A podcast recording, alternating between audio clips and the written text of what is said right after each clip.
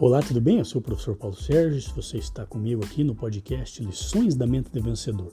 O nosso tema de hoje é Não transforme a dor do outro em coisas simples. É, eu tenho visto muitas pessoas, inclusive indo nas rádios, nas TVs, falar que as pessoas têm condições de resolver os seus problemas, que elas não precisam se preocupar, porque basta elas pensar positivo, basta elas se reinventarem, basta elas focarem em algo é, motivacional, algo é, forte, é, em foco, basta elas é, terem atitude que tudo vai se resolver na vida delas. É óbvio que isso é extremamente necessário, mas não resolve todos os problemas. A vida é um emaranhado de situações que não é uma ou duas coisas que você faça que vão solucionar os seus problemas, né?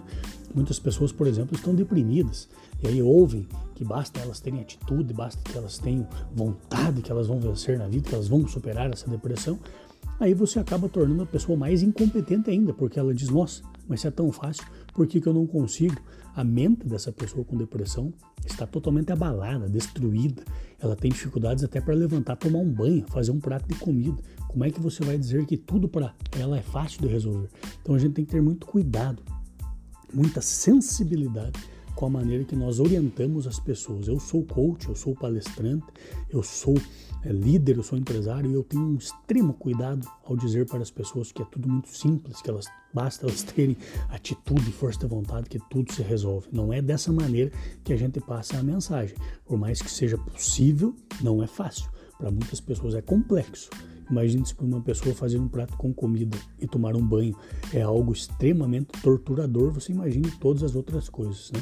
Nesse momento de pandemia, aí no lado profissional, muitos bares, restaurantes fechados, e aí o dono ouve: não, você precisa se reinventar, acessa o seu cliente de uma maneira diferente, você vai lá, você consegue.